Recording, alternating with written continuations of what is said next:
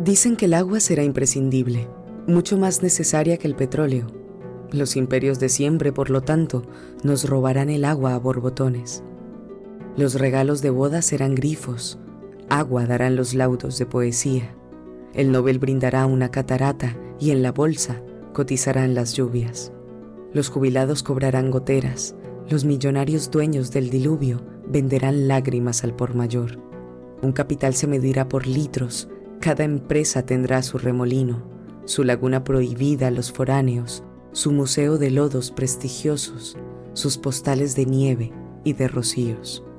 Y nosotros, los pálidos, sedientos, con la lengua reseca, brindaremos con el agua on the rocks.